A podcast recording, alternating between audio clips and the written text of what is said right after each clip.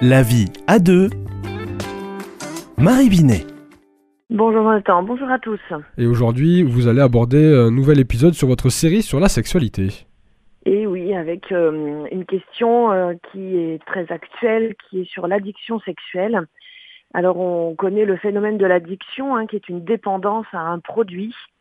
Et euh, cette dépendance, elle se met en place parce que le produit va générer une euh, décharge euh, chimique dans le cerveau, notamment la dopamine, qui est l'hormone du plaisir.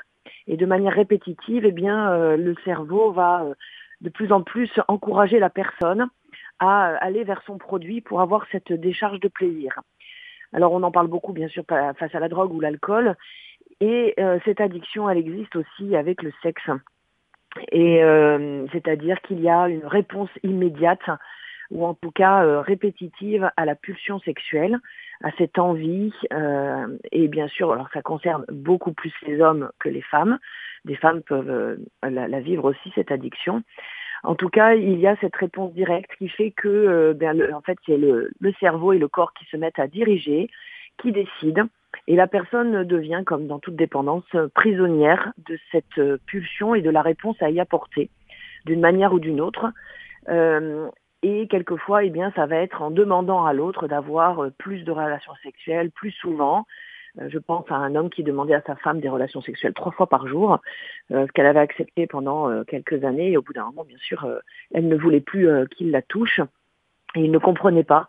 Donc il n'avait plus de volonté et il ne percevait plus qu'il y avait un sujet en face de lui et que lui-même, finalement, s'objectivait.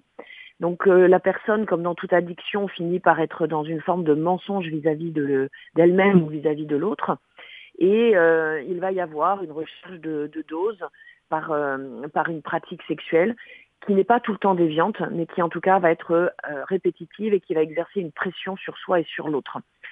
Alors, ça se soigne parce que souvent, comme dans toute addiction, il y a une angoisse sous-jacente. Il peut y avoir un trauma, il peut y avoir des blessures, il peut y avoir une difficulté à, être en relation avec soi ou avec l'autre. Et cela demande du coup un accompagnement. L'addiction sexuelle se soigne très bien. Il y a bien sûr des, outils euh, qui permettent d'accompagner la personne au mieux, au plus près de ce qu'elle de ce qu'elle vit, car il y a une souffrance et, et c'est cette souffrance qui a besoin d'être entendue pour que l'addiction puisse être soignée et guérie.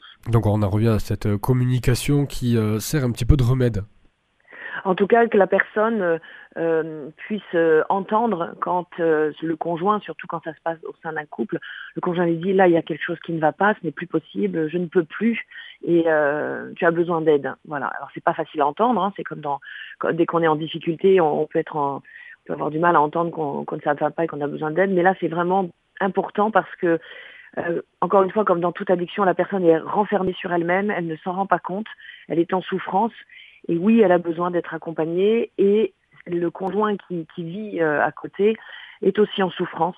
La relation euh, va mal et il y a besoin d'une prise en charge pour que euh, bah, tout le monde guérisse en fait. À la semaine prochaine. Bonne journée à tous.